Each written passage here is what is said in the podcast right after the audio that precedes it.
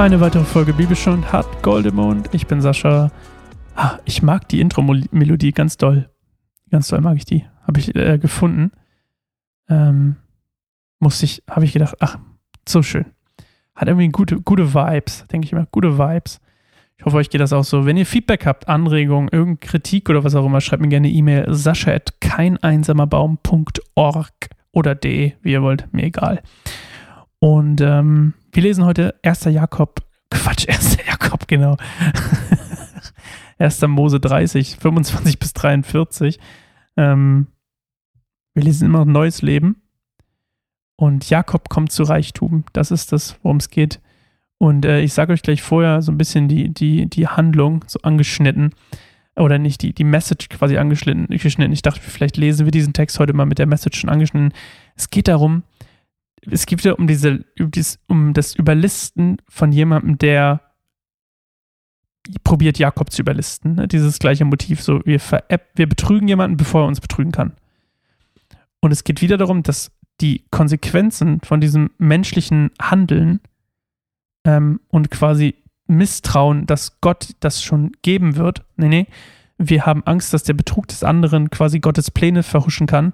Deswegen müssen wir vorher betrügen. Gedanken, ähm, dass das quasi Gottes Pläne nicht, äh, nicht ein, zum Einstützen bringt, aber Jakob wieder die menschlichen, irdischen Konsequenzen davon tragen muss, dass er quasi wieder nicht geistlich denkt. Also, ähm, ja, aber trotzdem am Ende überlistet er wieder einen Gegner, in dem Laban. So, lesen wir mal. Also 1. Mose 30, 25 bis 43. Nachdem Rahel Josef geboren hatte, sagte Jakob zu Laban: Lass mich in meine Heimat zurückkehren, gib mir meine Frauen und meine Kinder, für die ich bei dir gearbeitet habe, damit ich gehen kann. Denn du weißt selbst, wie ich für dich gearbeitet habe. Tu mir doch den Gefallen und bleib bei mir, bat Laban. Ich habe gemerkt, dass der Herr mich deinetwegen gesegnet hat. Was soll ich dir als Lohn geben? Jakob antwortete: Du weißt, was ich geleistet habe und wie deine Schaf- und Rinderherden unter meiner Aufsicht gewachsen sind. Bevor ich kam, hattest du nur wenig. Jetzt bist du reich geworden. Der Herr hat dich durch alles, was ich getan habe, gesegnet. Nun muss ich aber endlich auch einmal für meine eigene Familie sorgen. Was soll ich dir als Lohn geben? fragte Laban wieder. Also er möchte, dass er da bleibt, obviously. Jakob entgegnete, gar nichts. Wenn du mir folgende Bedingungen erfüllst, werde ich weiter deine Schafe und Ziegen hüten. Lass mich heute durch deine Herde gehen und alle Schafe und Ziegen aussondern, die gefleckt oder gescheckt sind, und dazu alle dunklen Schafe. Sie sollen mein Lohn sein. So wirst du leicht erkennen können, ob ich ehrlich bin oder nicht, wenn du kommst, um meinen Lohn nachzuprüfen. Von jedem weißen Schaf oder jeder Ziege, die nicht gefleckt oder gescheckt sind, wirst du wissen, dass ich sie dir gestohlen habe. Ich bin mit deinem Vorschlag einverstanden, antwortete Laban. Doch noch am gleichen Tag ging Laban zu seinen Herden und sonderte alle Ziegenböcke, die gescheckt oder gefleckt waren, alle Ziegen, die gescheckt waren oder weiße Flecken hatten, und alle dunklen Schafe aus und gab sie seinen Söhnen. Sie sollten die Tiere drei Tagesreisen weit von Jakob fortbringen. Aber Jakob hütete die übrigen Schafe und Ziegen von Laban. Er nahm frische Zweige von Pappeln, Mandelbäumen und Platanen und schälte Streifen von, ihren von ihrer Rinde ab, sodass das helle Holz darunter zum Vorschein kam.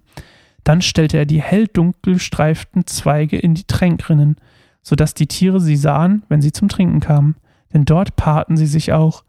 Weil sich die Tiere nun von den hell-dunklen gestreiften Zweigen paarten, warfen sie gestreift gescheckte oder gefleckte Jungen.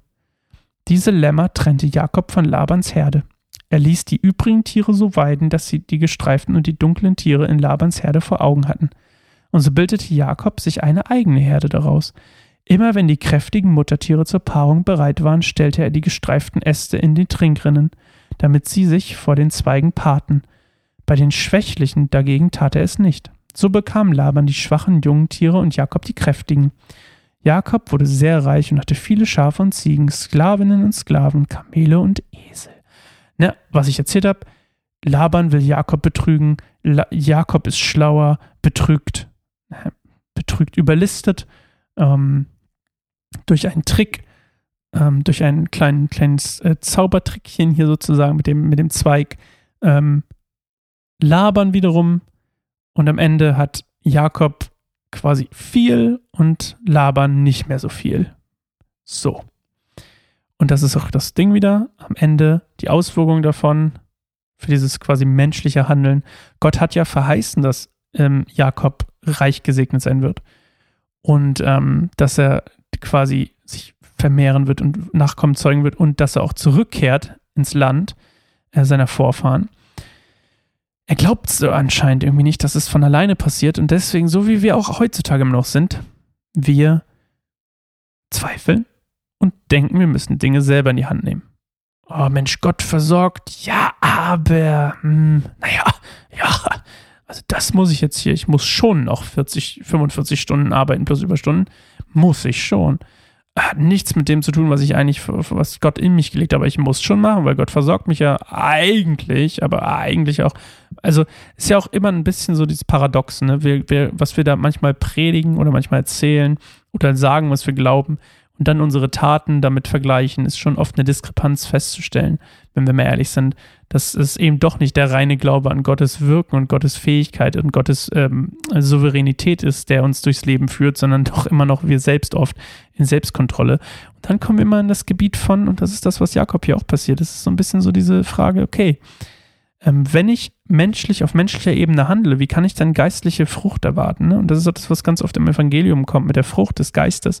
Und äh, wobei nicht nur Frucht des Geistes, aber mit der, der Frucht quasi, an, an der Frucht wird man äh, es erkennen. Ist, ich glaube, das ist nicht der ganze Wortlaut, aber so ähnlich.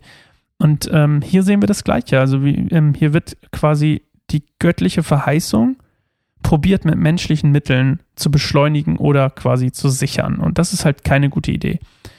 Und ähm, ja, das merkt er dann auch später noch. äh, auf jeden Fall funktioniert sein Plan und Jakob wird sehr reich. Wobei ich mich frage, wie das alles in einem Tag passieren kann, weil hier steht ja noch an diesem Tage. Naja, ein Tag ist wohl ein bisschen länger da. So, das war's für heute und wir hören uns morgen wieder zu einer neuen Folge Bibelstunde Gold im Mund. Ähm, morgen lesen wir Jakob kommt zu Reichtum. Tschüss.